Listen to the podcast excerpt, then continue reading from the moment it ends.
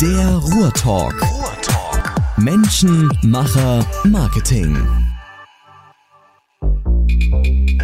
So, heute ist der Ruhrtalk in Holzwickede, so ziemlich am Rand des Ruhrgebietes. Wir haben gerade im Vorgespräch schon darüber gesprochen, was, was gehört eigentlich alles dazu, was gehört nicht dazu. Und äh, wir sind heute bei Urlaubsguru und mir gegenüber sitzt der Daniel, Daniel Kram. Man muss ja ich sag mal, dich auch mit, mit Nachnamen nennen, weil dein Kompagnon und Co-Gründer ja auch mit Daniel äh, oder Daniel heißt, Daniel Marx dann in dem Fall. Und äh, ihr beide habt Urlaubsguru gegründet und das Tolle ist wirklich, wir sitzen jetzt gerade im dritten Stockwerk, ist es, glaube ich, bei ja. euch hier in Holzwickede und äh, ähm, ich kenne wenige Unternehmen, die einen so passenden Standort haben, wie das bei euch der Fall ist. Weil wenn ich mich jetzt umdrehe, dann gucke ich auf die Start- und Landebahn vom, vom Dortmunder Flughafen und äh, das passt natürlich wie die Faust aufs Auge äh, zu Urlaubsguru. Und äh, ja, Daniel, vielleicht stell dich einleitend äh, äh, kurz vor. Ich glaube, Urlaubsguru hat eine gefühlte Markenbekanntheit in Deutschland, die wahrscheinlich weit über 50 Prozent liegt. Also mittlerweile habt ihr über sieben Millionen Facebook-Fans. Also im Prinzip jeder elfte Deutsche ist, ist irgendwo äh, äh, euer Fan, aber die Markenbekanntheit ist wahrscheinlich deutlich größer. Aber verrate uns doch mal, wer bist du und was, was steckt mit deinen Worten hinter Urlaubsguru? Ja, sehr gern. Vielen Dank erstmal ähm, für das nette Intro. Also mein Name ist Daniel Kran, ähm, bin jetzt 35 Jahre alt, ähm, komme aus Unna, bin dort geboren, bin dort aufgewachsen und lebe auch jetzt noch in Unna und äh, im östlichen Ruhrgebiet, wie wir selber sagen. Und äh, ja, habe vor Urlaubsguru zuletzt ähm, bei einer Tageszeitung gearbeitet, auch in Unna und ähm, habe dann zusammen mit meinem Kompagnon, mit dem Daniel Marx, äh, 2012 Urlaubsguru gegründet. Und im Endeffekt war das ähm, ja, aus einer Bierlaune heraus, dass wir gesagt haben, okay, lass uns doch mal ähm, die hilfreichen Tipps, die wir so im Internet selber gefunden haben, lass uns die doch mal zusammenführen, lass uns einen Blog gründen, äh, lass uns mal anfangen, den Leuten zu helfen, dass sie Geld und auch Zeit sparen können. Und äh, so sind wir als Reiseschnäppchen-Blog ähm, 2012 gestartet und äh, ja, jetzt hat sich in den letzten Jahren ein bisschen was getan bei uns. Ja, seid, seid ihr denn, wenn du sagst, die Schnäppchen, die man da so findet, seid ihr selber Reiseprofis gewesen oder ist das eine riesengroße Leidenschaft von euch damals schon gewesen oder, oder warum wart ihr da so affin für, für Reiseschnäppchen in dem Sinne? Ja, es war halt schon immer so, dass ich äh, unfassbar viel Leidenschaft fürs Reisen äh, entwickeln konnte. Und äh, ich hab's halt, also ich mag mein Unna sozusagen und ich mag auch das Ruhrgebiet, aber ich bin auch sehr, sehr gerne unterwegs und schaue mir die ferne Welt an. Und ähm, ja, da wusste ich halt, nachdem ich irgendwie auch mal ins herkömmliche Reisebüro gegangen bin, wusste ich, dass es echt einfach teuer ist, wenn man irgendwo eine Fernreise machen will, zum Beispiel. Und dann habe ich angefangen, im Internet mal selber zu suchen und äh, habe dann geguckt, ja, da gibt es doch irgendwie äh, Rabatte, da gibt es eventuell vielleicht noch so einen Gutscheincode oder sonstiges. Dann habe ich das versucht zu kombinieren. Dann habe ich gewartet auf irgendwelche Newsletter von irgendwelchen Airlines, dass gewisse ähm, ja, ähm, Fluglinien dann irgendwie auf einmal doch ein bisschen günstiger sind und so, und so bin ich dann auf Preise gekommen, ähm, die ich dann noch gegenchecken lassen habe im Reisebüro, aber die keiner mithalten konnte, wo keiner mithalten konnte. Und dann wusste ich, okay, ich kriege jetzt gerade meinen eigenen Tiefspreis, den ich mir selber rausgesucht habe, habe den dann halt auf verschiedenen Seiten zusammengebucht sozusagen und äh, habe dann ähm, zum Beispiel eine Fernreise gehabt nach Bali, ähm, wo ich für zwei Wochen äh, richtig, richtig tollen Urlaub hatte und habe da weniger als 600 Euro für bezahlt und dann wusste ich, dass ich auf einer auf einem guten Weg bin. Dann habe ich das ähm, damals in meinem, im, bei meinem ehemaligen Arbeitgeber im Verlagshaus habe ich das ein bisschen erzählt. Ähm, da sagte der erste Kollege, sagte ja, schön, dass du für 600 Euro nach Bali kommst. Ich schaff's so eben nach weiß nicht, nach Bulgarien für 600 Euro ähm, gefühlt. Und dann hat er gesagt, ja, wenn du es so gut äh, kannst, dann hilf mir doch mal bitte. Und dann habe ich angefangen, ähm, Arbeitskollegen oder auch Freunden, Familie irgendwie zu beraten in dieser Hinsicht. Ich habe gesagt, ja, schau mal auf der Internetseite, schau mal dort nach. Und so, und das war 2012 halt wirklich, das hört sich jetzt irgendwie so an, als wäre es eine andere Zeit, aber es ist ja. tatsächlich vor fünf ja. Jahren, äh, war es wirklich eine andere Zeit. Also da war es noch sehr, sehr tricky, sich im Internet irgendwie zurechtzufinden und da Schnäppchen zu finden. Und äh, ja, unser Kollege, der andere Daniel, ist halt der IT-Experte von uns beiden und äh, dann haben wir uns zusammengesetzt und haben gesagt, ja gut, das eine mit dem anderen vielleicht verbinden.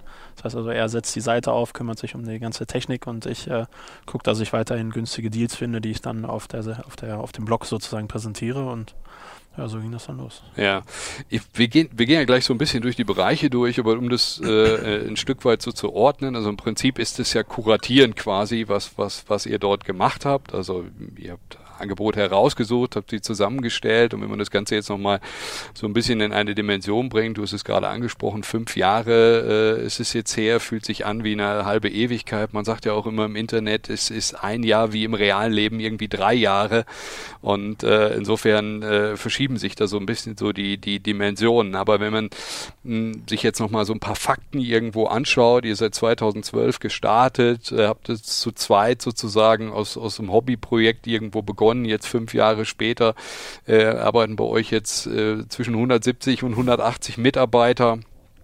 Ihr habt äh, äh, damals, also man muss ja, ich sag mal auch nochmal so zur Einschätzung äh, dazu sagen, dass ihr im Prinzip ja nicht der Reiseanbieter seid, sondern ihr vermittelt äh, in dem Sinne ja ähm, die die Interessierten dann an die jeweiligen Reiseanbieter, Gesellschaften und ähm, da habt ihr im ersten Jahr, äh, man kann das bei euch, ich sag mal, in den Zahlen ganz gut lesen, ein paar tausend Euro vermittelten Umsatz gehabt. Und wenn ich das jetzt konnte die Zahl fast gar nicht glauben. Jetzt seid ihr über eine Viertelmilliarde äh, 2017 oder 2,7 äh, oder 270, 75 Millionen äh, vermittelter Umsatz. Also du merkst schon selber, ich stolper da so ein bisschen über die Zahl, weil, ja. weil die so gigantisch groß ausschaut und, ja. und, und sicherlich halt eben auch ist. Ähm, also das ist nicht, nicht in dem Sinne euer Umsatz, aber trotzdem eben der vermittelte Umsatz, der dennoch wahnsinnig äh, groß ist. Und äh, äh, heute seid ihr in, in, in elf Ländern äh, irgendwo aktiv und ähm, ihr habt äh, mit, mit also man muss es auch da nochmal aufzählen, äh, 36.000 Besuchern im ersten Jahr, die ihr hattet auf, auf eurer Webseite. Heute sind es über 55 Millionen. Äh, ich sag mal, da ist ja viel passiert in, in diesen fünf Jahren. Und äh, wenn wir da jetzt nochmal so ein bisschen drauf eingehen wollen, du hast gerade gesagt, wie, wie die Idee entstanden ist, im Prinzip selber aus der Leidenschaft heraus, dass, dass das Gefühl hattest, hey, mir, mir oder euch liegt es ganz gut, äh, ich sag mal so, diese Schnäppchen herauszupicken, auch wenn du das im Freundeskreis, ich sag mal, mitgeteilt hast, es äh, gab es dann irgendwo Zustimmung. Ähm, aber ähm, du hast dann noch, du hast gerade den, den, deinen alten Arbeitgeber, den Verlag angesprochen, dann lief das irgendwo so parallel oder wie muss man sich das vorstellen? Oder du hattest, weiß ich nicht, noch, ihr hattet mit Sicherheit noch kein Büro, sondern wahrscheinlich zu Hause irgendwo der Rechner, wie, wie, äh, darf man sich das so vorstellen in dieser Gründerzeit bei euch? Ja, das war schon äh, sehr, sehr intensiv und äh, wenn man jetzt äh, zurückblickt, dann auch sehr lustig, wie, wie wir teilweise unsere Tage ähm, organisiert haben. Also ich habe äh, ganz normale Bürozeiten gehabt im Verlag und habe dann halt vor der Arbeit, vor der eigentlichen Arbeit, habe ich mich an den Laptop gesetzt und habe dann halt schon ein paar Deals gesucht und diese schnell niedergeschrieben. Und äh, dann bin ich zur Arbeit gefahren und dann hatte ich auch eine, ich glaube, eine Stunde Mittagspause in der Zeit. Jetzt muss man wissen, dass ich ja, also Unna ist ja auch nicht so groß, das heißt, ja. ich habe in der Nähe des Verlags gewohnt, bin schnell nach Hause geflitzt und habe da den nächsten Deal fertig gemacht. Und dann war ich dann wieder zum Ende der Mittagspause dann wieder im Büro und habe dann wieder meine eigen, eigenen eigentlichen Arbeit hinterher äh, gejagt sozusagen. Und äh, nach Feierabend gab es dann für mich keinen Feierabend in dieser Hinsicht, sondern habe dann halt da äh, bis in den tiefen Abend an meinem Hobby, an meiner Leidenschaft gearbeitet. Und äh, so ähnlich war es halt auch beim Daniel Marx, ja. ähm, dass er dann auch diese, diese Doppelbelastung sozusagen hatte. Und äh, es war natürlich un unfassbar intensiv zu der Zeit, aber es hat so Bock gemacht, weil man da irgendwie gemerkt hat, was irgendwie so da gerade so passiert. Und ähm, jetzt hast du gerade von unserem ersten Jahresumsatz gesprochen, ähm, der natürlich sehr gering war in dieser Hinsicht, aber da kann ich dir erzählen, also es gab damals ähm, wenn du, wenn du das Ganze so vermittelst, sozusagen Reisen vermittelst, dann gibt es eine App dafür, ähm, die darauf eingestellt ist. Das heißt, ähm, du kriegst eine Benachrichtigung, ähm, wenn du eine Reise vermittelt hast. So, und dann schreibst du halt den Deal fertig, der veröffentlicht wird. Dann packst du den am besten auch auf Facebook oder sonstiges. So, und dann gehst du irgendwie wieder, weiß ich nicht, gehst zu deiner eigentlichen Arbeit oder gehst irgendwie mit Freunden aus oder wie auch immer.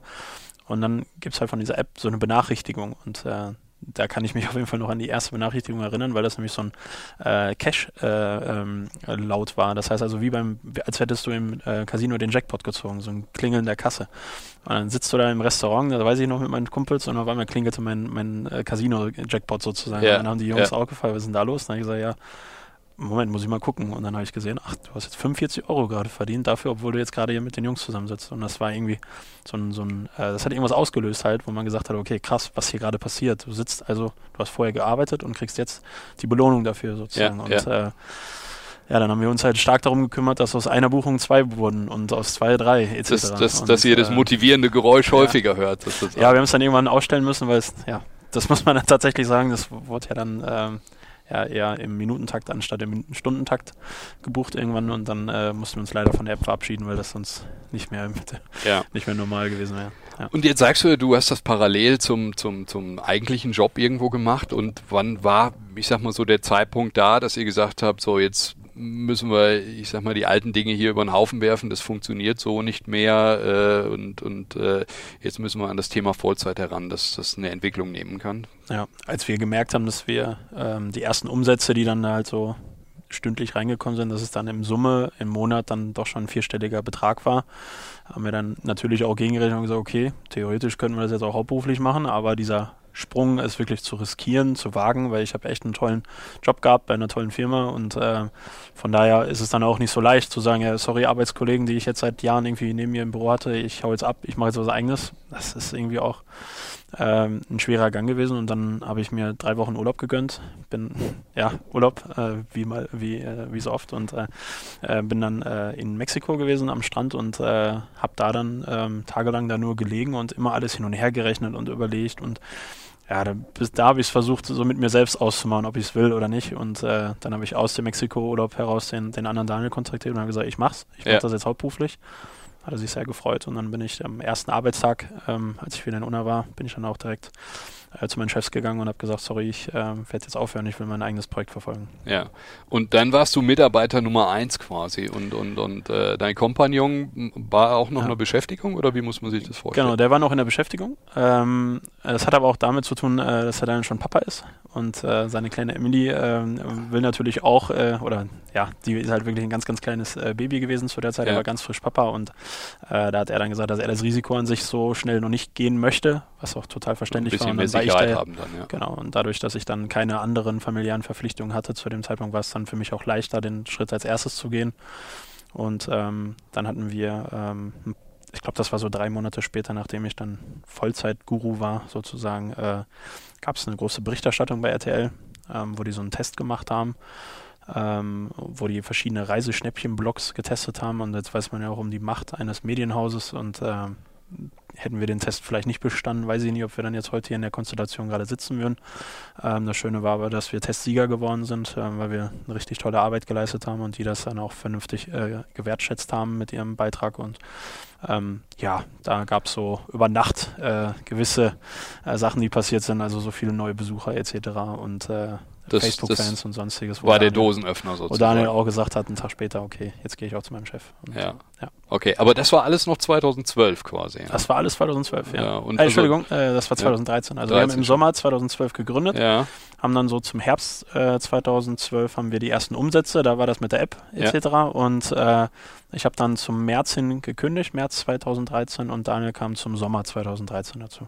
Okay. Ja. Und der Bericht bei, bei, bei RTL, der lief dann im Prinzip drei Monate, nachdem du dich quasi Vollzeit äh, dem Projekt gewidmet Korrekt. hast. Ja. Das Witzige ist, dass wir schon einige Minijobber hatten und ja. jetzt ist Daniel selber noch Angestellter äh, woanders gewesen und hat aber trotzdem schon auch Angestellte auf Minijobbasis. Das war dann teilweise auch sehr, sehr witzig. Okay. Und das war auch schon so ein, so ein kleines Büro oder was, was ihr dann gehabt habt? Oder ist es? Ja, das haben wir, glaube ich, auch ganz frisch zum Sommer 2013 angemietet. Ähm, das war so ein umgebautes äh, Wohnzimmer oder so eine umgebaute Wohnung, wo man jetzt ein Büro rausgemacht hat. Äh, da war keine Wand gerade und kein, kein Boden gerade so gefühlt.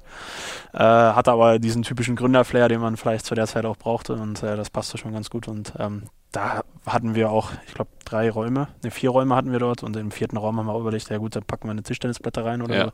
Was willst du machen? Kriegst du eh nicht voll mit Leuten. Ja. Okay, ja. Der Klassiker. War dann aber ja. dann ein paar Monate später anders, als man erwartet hat. Okay, und habt dann schon viel Spirit in der Company dann gehabt zu dem, ja. zu dem Zeitpunkt. Viele Leute, ja. Ja. Und wenn du dich jetzt so zurückerinnerst, wo, wo lag jetzt, ich sag mal so, die Hauptherausforderung jetzt gerade am Start? Also klar, du hast beschrieben, so die ersten Umsätze waren da, äh, ähm, es, es, es gab dieses, dieses Klingelzeichen, was, was, was motiviert hat. Äh, es gab den Fernsehbericht, viele tausend Besucher auf der, auf der Webseite. Ähm, es ist, ich sag mal so, der, der, der, der, der Gleichklang, Facebook ist ja, ich sag mal, denke ich mal, heute sprechen wir gleich auch nochmal schon ein bisschen intensiver drüber, ein relevanter Kanal für euch. Äh, seid ihr damit gleichzeitig gestartet, Webseite und Facebook, äh, die, die auf Facebook die Schnäppchen zu präsentieren? Ist das schon, ich sag mal, ein Modell gewesen, was nebeneinander lief?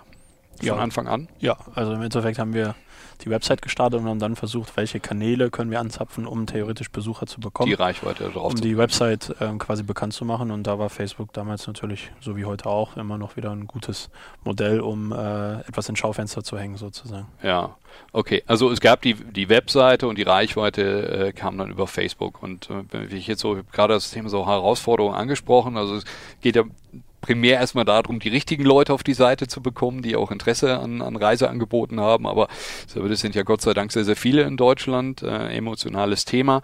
Ähm, aber ähm, dann stand für euch im, im, im Vordergrund tatsächlich die Reichweite über Facebook äh, zu multiplizieren oder ähm, wenn du dich jetzt zurückerinnerst, was, was waren so die, die, die, die, ich sag mal, Treiber gerade am Anfang? Nö, der, also im Vordergrund stand für uns die Website, wie Ja. auch heute. Also es war jetzt nicht so, dass wir initial nur an Facebook gedacht haben, sondern es war wichtig, die Website bekannt zu machen. Und da hat man überlegt, wie macht man das?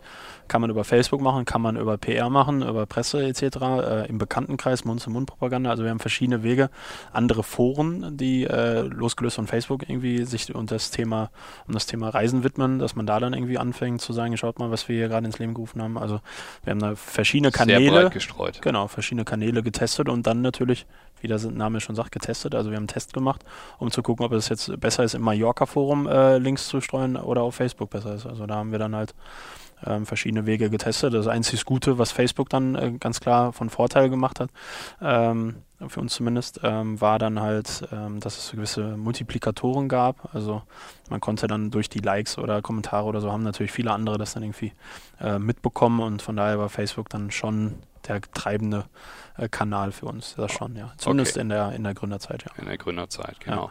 Komme ich gleich nochmal so ein bisschen auf die, auf die, auf die Marketingkanäle zu sprechen, aber du hast ja gerade schon, schon angesprochen, ihr habt es zu zweit gegründet, äh, ähm, ähm, ihr wart vorher auch schon sag mal, länger miteinander befreundet oder wusstet, äh, ich sag mal, wie, wie der andere tickt, was man zu erwarten hat, wenn man, ich sag mal, ist eine Art Ehe, die man irgendwie miteinander eingeht, zumindest äh, wenn, wenn sich so ein Projekt längerfristig irgendwo gestaltet, verbringt man schon unglaublich viel Zeit auch miteinander.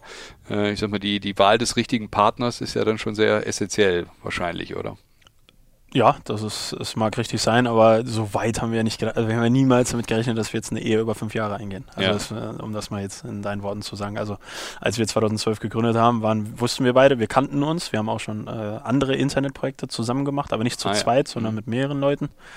Ähm, und äh, ja, die sind leider, leider, die, das waren teilweise auch richtig gute Ideen. Leider sind die aber nicht so erfolgreich ge geworden wie, wie jetzt zum Beispiel Urlaubskuchen. Aber unterm Strich kannten wir da schon unsere gegenseitigen Stärken und auch Schwächen. Und äh, da haben wir uns halt zu zweit zusammengesetzt und haben gesagt, okay, jetzt lassen wir das mal zu zweit starten.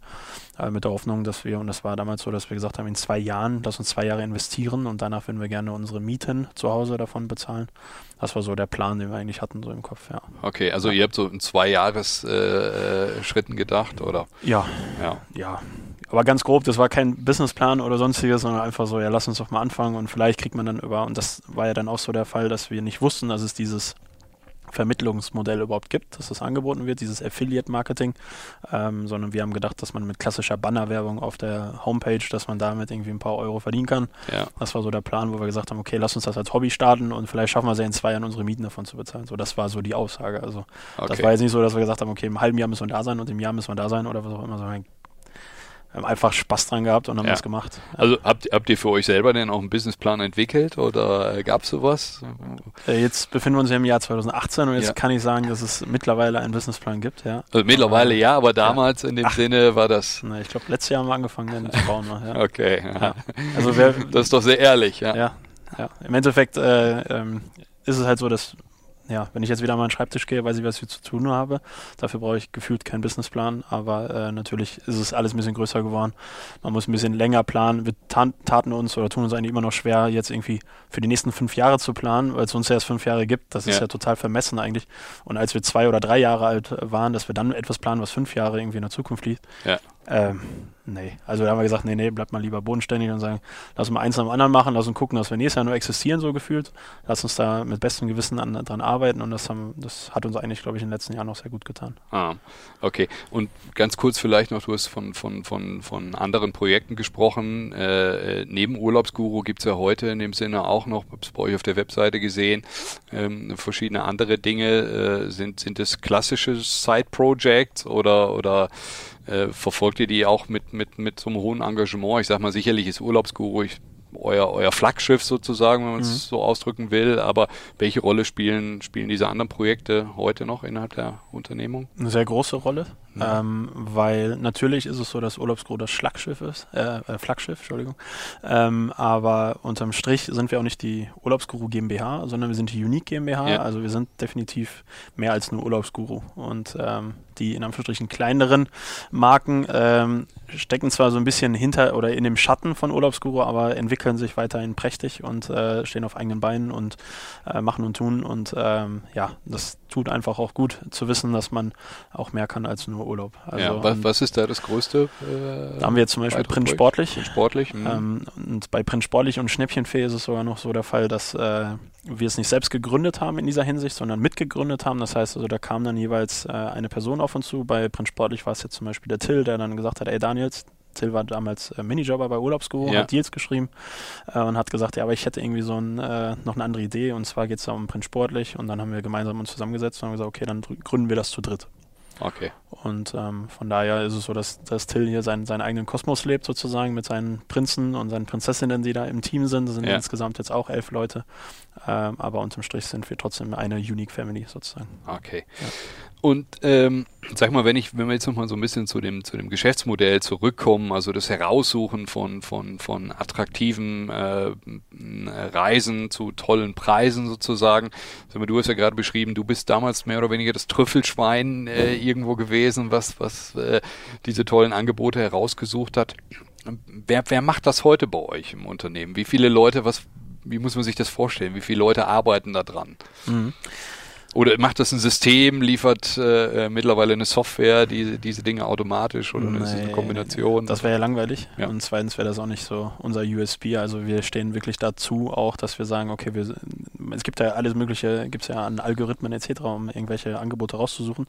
Ähm, aber die, das menschliche Auge, was noch drüber guckt und so ein, so ein Deal wirklich durchläuft und sagt, okay, ist es jetzt wirklich cool, weiß ich nicht, äh, nach Malta zu fliegen, dafür aber zwölf Stunden irgendwie in Istanbul zwischenzulanden oder sonstiges. Äh, dann hast du, laut Algorithmus hast du theoretisch den besten Preis bekommen, aber irgendwie ist es menschenunfreundlich, keine Ahnung, wie man also theoretisch gesehen macht keinen Spaß. macht mhm. keinen Spaß, äh, geht angenehmer etc. Und deswegen glauben wir zu 100% daran, dass es äh, mit dem menschlichen Auge einfach noch äh, besser ist. Und von daher gibt es tatsächlich auch heute noch, ja, die sogenannten Trüffelschweine, wie du sie gerade genannt hast. Das heißt Leute, die, äh, wir nennen sie eigentlich Reisefreaks, das sind Leute, die früher viel mit dem Rucksack irgendwie um die Welt gereist sind und jetzt äh, sich hier sozusagen niedergelassen haben und jetzt dabei helfen, dass die Leute günstig an ihr, ihr Ziel kommen. Und ja, und, und, und die haben ein besonderes Auge oder oder, oder äh, also du hast gerade gesagt, das sind so, weiß ich nicht, äh, äh, bereiste Leute, die, die viel unterwegs sind. Also die haben dann wirklich auch, ich sag mal, über die Zeit hinweg ein Gespür dafür aufgebaut, was, was ein günstiger Preis ist und das springt ihnen quasi ja. sozusagen ins Auge, kann man sagen. Genau. Oder? Erstens brauchst ja. du Talent dafür, ja. Mhm. Und zweitens ist es aber natürlich auch etwas, wenn du jetzt von Montag bis Freitag acht Stunden täglich das machst, dann hast du es irgendwann auch drauf. Also ja. das ist ja schon so, dass wenn du es über Monate oder Jahre teilweise machst, äh, unser Tilo, der hat jetzt äh, Fünfjähriges gefeiert bei uns, also der ähm, un unglaublich. Also der hat jetzt letztens davon gesprochen, dass also er ist so ein bisschen der Head-of Urlaubsguru gewesen ja. bei uns und äh, äh, der hat jetzt äh, mir letztens gesagt, dass er mal hochgerechnet hat, dass er für 15.000 Facebook äh, Entschuldigung für 15.000 Facebook Posts verantwortlich war. Und das ist eine immense Zahl und äh, daran sieht man natürlich auch, dass sich dann ähm, die, das Talent mit, mit der fleißigen Arbeit dann natürlich gemeinsam entwickelt zu einer, zu einer Geheimwaffe. Ja. Weil das jetzt können auch andere Leute sagen, okay, coole Idee, mache ich jetzt auch. Mhm. Das Know-how, was wir intern aufbauen über die Jahre, ähm, über die verschiedenen Nationen, die hier sitzen, ähm, das kriegst du halt nicht so leicht kopiert. Schon werthaltig in dem Definitiv. Sinne. Ja. Und sag mal, ähm, 170 Mitarbeiter, wie, wie, wie teilt sich das auf? Äh, wie viele sind davon IT? Wie viele machen Marketing? Gibt auch da mal einen kleinen Einblick. Ja, kann ich gerne machen. Also im Endeffekt äh, ist es gestückelter, als, als du vielleicht denkst. Also unser Urlaubsguru.de Deal-Team sozusagen besteht in der Regel so zwischen sechs und acht Leuten. Mehr sind das gar nicht, die ähm, für diese äh, außerordentlich guten äh, und bekannten Deals verantwortlich sind. Dann haben wir äh, ein Content-Team, was äh, noch das Reisemagazin füllt und äh, gerade für Google äh, die Artikel dementsprechend so optimiert, dass wir ähm, natürlich hoffentlich äh, möglichst viele gefunden werden, wenn Leute bei Google irgendwie nach der perfekten Reisezeit äh, googeln oder sonstiges, äh, dass wir dann äh, da gefunden werden. Das ist ein Team von, ich glaube auch so um die 10, 12, 13 Leute, je nachdem. Ähm, und dann haben wir die internationalen Holiday Gurus, die auch hier in Holzwickede sitzen. Das heißt, du hast ein holländisches Team von sechs Leuten, du hast ein spanisches Team von drei, vier Leuten das, ähm, und äh, ja, so setzt sich das alles zusammen. Der Prinz sportlich mit elf Leuten. Dann haben wir natürlich auch klassisch Buchhaltung. Ja. Dann haben wir auch klassisch Personalabteilung und so. Ja. Also das sind natürlich auch Bereiche, die wir äh, Und das sind dann auch Native Speaker, die, die, die, die hier am Standort dann sitzen quasi, oder? Ja, das kann ich ja vielleicht als kleine Anekdote nochmal äh, preisgeben, dass wir äh, ehrlich gesagt äh, früher gedacht haben, wir kriegen das alles von hier aus geregelt und äh, wir brauchen keine Native Speaker. Und dann sind wir, nachdem wir mit urlaubsguru.de ja so erfolgreich waren, sind wir nach Österreich gegangen. Dann haben wir gesagt, okay, wir können aus Deutschland heraus, aus Holzwickede heraus, können wir auch gerne AT, also den österreichischen Markt beliefern. Haben da Urlaubsguru AT gegründet, lief auch alle super. Wir waren weiterhin auf unserer Erfolgswelle und haben gesagt, ja gut, jetzt gehen wir in die Schweiz. Äh, sind wir da halt als Urlaubsguru CH äh, gestartet und äh, ja, haben da aber das erstmal so einen kleinen Knacks bekommen, äh, weil äh, uns dann die Leser in der Schweiz darauf hingewiesen haben, dass der Begriff Urlaub in der Schweiz äh, gar nicht mit Urlaub gleichzusetzen ist, sondern das ist quasi wie ein Freigang, wenn du im Knast sitzt. Ah ja, okay. Und von daher da war, war das man echt erstmal toll. eine Lachnummer sozusagen. Genau, es war schön als Urlaubsguru dort in der Schweiz dann live zu sein. Also, Ja. Und da haben wir auch gedacht, okay, komm, die sprechen zwar Deutsch, aber scheinbar haben die dann äh, doch ein anderes Wording dort, welches sie benutzen und dann, wir brauchen einen Schweizer. Also es geht nicht. Ja. Und diese Blöße wollen wir uns nicht nochmal geben.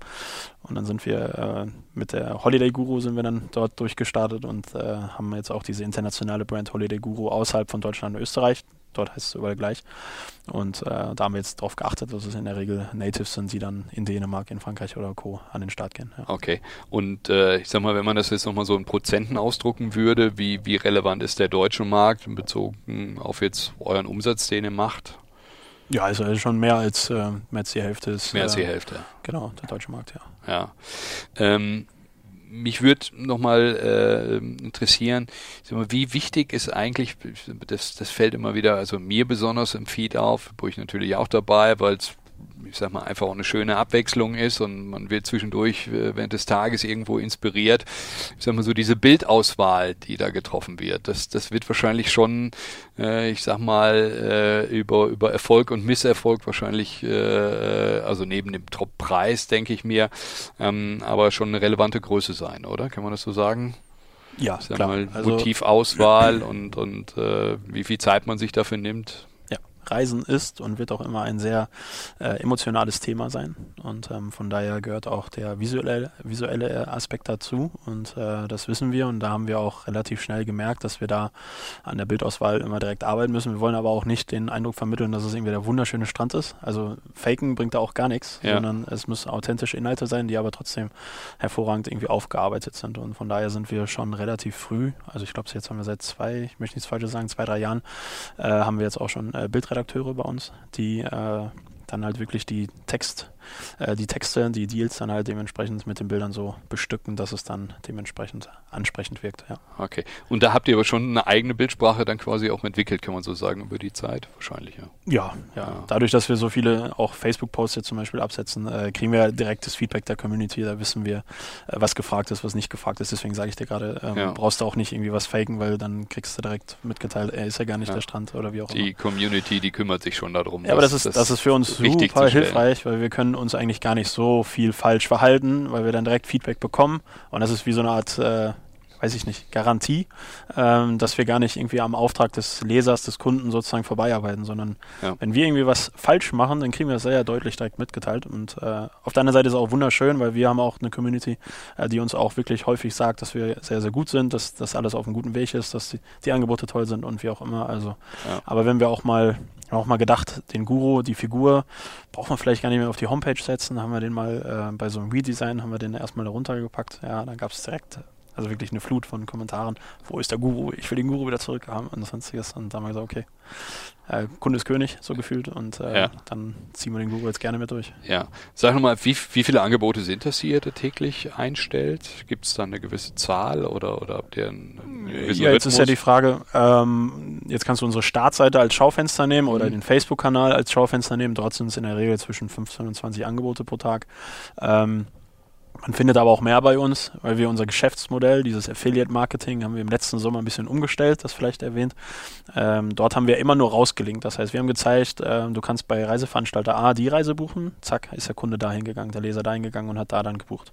Oder Reiseveranstalter B oder wie auch immer. Wir haben nichts bei uns auf der Website gemacht und ähm, wenn du die Website verlässt in dein, dein gewohntes Umfeld als Leser und du kommst dann auf irgendeine so komische Seite, die mobil vielleicht gar nicht richtig funktioniert oder sonstiges, dann brichst du vielleicht die Buchung ab und denkst, ah, schade, bei Urlaubsguru hätte ich es gerne gebucht, aber Ja, ja. jetzt bin ich auf irgendeiner so komischen Seite, ich weiß nicht, wie ich das hinkriege oder wie auch immer. Äh, deshalb sind wir einen Schritt auf den Leser zugegangen und haben dann gesagt, okay, wir äh, integrieren eine eigene äh, Buchungsmaschine äh, sozusagen, also eine, Mhm. eine Internet-Booking-Engine, ähm, wo wir dann sagen, okay, die Leute kriegen also wir sind immer noch kein Reiseveranstalter, das ist Ja. ganz, ganz wichtig zu erwähnen, aber die Leute können auf Urlaubsguru eine Reise buchen. Ja. Das funktioniert jetzt seit Sommer. Also sie bleiben Und, in eurem äh, Kosmos genau. und, und der Trust ist weiterhin da. Genau, richtig. Und da können sie dann eine TUI oder eine Neckermann-Reise oder was auch immer äh, dann dementsprechend durchbuchen. Ja. Ja. Und jetzt, wir haben ja vorhin schon über diese beeindruckenden Zahlen gesprochen. Wie, wie schnell ist denn, wenn ihr ein Angebot einstellt, das kann man jetzt wahrscheinlich nicht für, für alle Angebote äh, gleich sprechen, aber wie schnell ist sowas, ich sag mal, ausverkauft? Also muss man sich da schon sputen oder ähm, Ja. was, was kann man dazu sagen? Nach einer Viertelstunde ist es weg oder nach einer Stunde oder? Ja, es kommt drauf an. Wir sehen ja bei dem Affiliate-Bereich Ja. sehen wir ja gar nicht, welche Kontingente dahinter liegen. Das heißt, wir vermitteln blind. Wir sehen Ja. jetzt nicht, ob der Flug einmal oder zehnmal oder hundertmal verfügbar ist.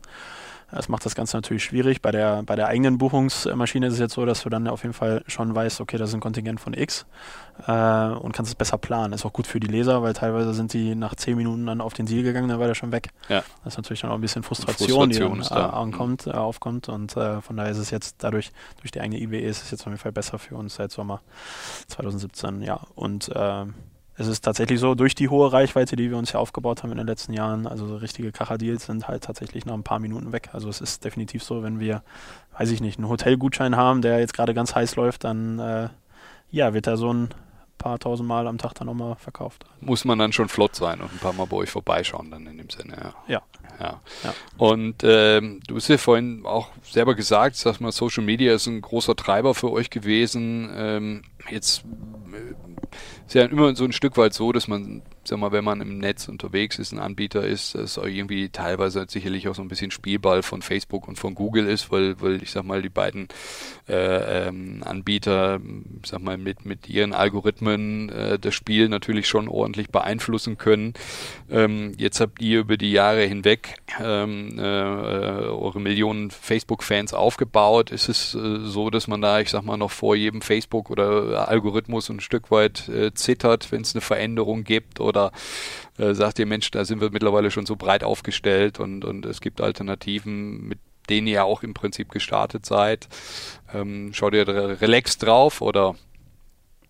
Ja, also äh, natürlich äh, gibt es äh, Updates, die äh, auch uns treffen, aber im Vergleich kommen wir seit Jahren eigentlich sehr, sehr gut weg, weil im Endeffekt äh, weiß auch Facebook, dass sie Geld verdienen wollen und weiß auch Facebook, dass guter Content wichtig ist für die Community, für die Facebook-User. Und äh, da ist es tatsächlich so, dass wir irgendwie immer ganz weit oben mitschwimmen, was die Qualität des Contents angeht, was uns sehr, sehr wichtig ist, äh, was so ein bisschen auch das Herzstück ist, weil äh, wenn du schlechten Content produzierst, kriegst du keine Reichweite mehr, kannst nichts umsetzen, die Leser sind enttäuscht. Also es ist halt, du musst halt, und das machen wir seit Jahren, immer wieder up-to-date sein. Was ist jetzt wirklich gerade Trend bei Facebook? Äh, ist es jetzt Facebook Live? Ist es jetzt, weiß ich nicht was, sind es jetzt Gruppen auf einmal wieder? Sind es jetzt dann ähm, gefühlt, der ist jetzt dieser Messenger äh, das große Thema jetzt? Äh, und ähm, da musst du halt immer wieder up-to-date sein. Und das Lustige ist, 2012 haben wir angefangen und haben noch nicht mal Bilder gehabt, sondern wir haben einfach nur Textpostings abgesetzt. Ja, Okay, die Zeit ja. gab es bei Facebook, das, Ja. da gab es halt nicht so viele Bilder im Feed. Das war Ja. halt normal. Da haben alle Ja. per Text kommuniziert. Und dann irgendwann hast du gemerkt, okay, da, da kriegst du die Reichweite nicht mehr, musst jetzt ein Bild einbauen. Dann haben wir uns irgendwie so ein Abo geholt dann bei so einem, bei, äh, bei so einem Stock-Anbieter und haben dann halt Fotos äh, genommen und haben dann ein Foto pro Mallorca-Deal zum Beispiel irgendwie äh, mit hochgeladen. Ja, da bist du auch irgendwann nicht mehr weitergekommen, dann musstest du eine Bildergalerie nehmen, jetzt sind es Videos, dann gab es auch immer Facebook Live und so. Das heißt also, du musst immer So wach immer sein. nachziehen, mitziehen. Ja, man muss wach sein. Das ist also kein Trend verschlafen sozusagen und äh, ja, da hoffen wir, dass wir auch weiterhin so wach sind wie jetzt in den letzten Jahren, weil ähm, wir sind also sehr, sehr gut weggekommen in den letzten Jahren, ja. Ja, du hast gerade Messenger kurz angesprochen. Ich sag mal, äh, äh, WhatsApp und, und, und Co. Äh, welche Relevanz besitzt das heute schon für euch? Ist es im Prinzip der, der Nachfolger vom Newsletter, kann man das so sagen? Oder? Ja, kann man so sagen, wobei man den Newsletter auch nicht unterschätzen darf. Also wir ähm, haben verschiedene Kanäle, wie auch Newsletter, wie auch WhatsApp, äh, die bei uns sehr, sehr gut funktionieren. Und deswegen würden wir äh, niemals jetzt irgendwie den Newsletter großartig irgendwie ad acta legen. Also ich selber nutze nicht so oft Newsletter, nutze WhatsApp äh, zum Beispiel viel häufiger. Ja. Das ist richtig. Ähm, aber es gibt sehr, sehr viele, also tausende Leute äh, da draußen, die gerne noch den Newsletter nutzen Ja, und auch aus dem Newsletter heraus zum Beispiel Reisen buchen. okay. Aber WhatsApp an sich, um da jetzt wieder darauf zurückzukommen, ist Ja. für uns auf jeden Fall äh, sehr, sehr wichtig geworden. Das stimmt schon. Und äh, da versuchen wir jetzt auch gerade äh, noch mehr Adressen sozusagen zu sammeln, mehr, mehr Telefonnummern ähm, zu bekommen. Und äh, man merkt auch, dass es, weiß ich, einem halben Jahr war es noch wohl komisch, seine Handynummer irgendwo in eine, einem Unternehmen zu geben.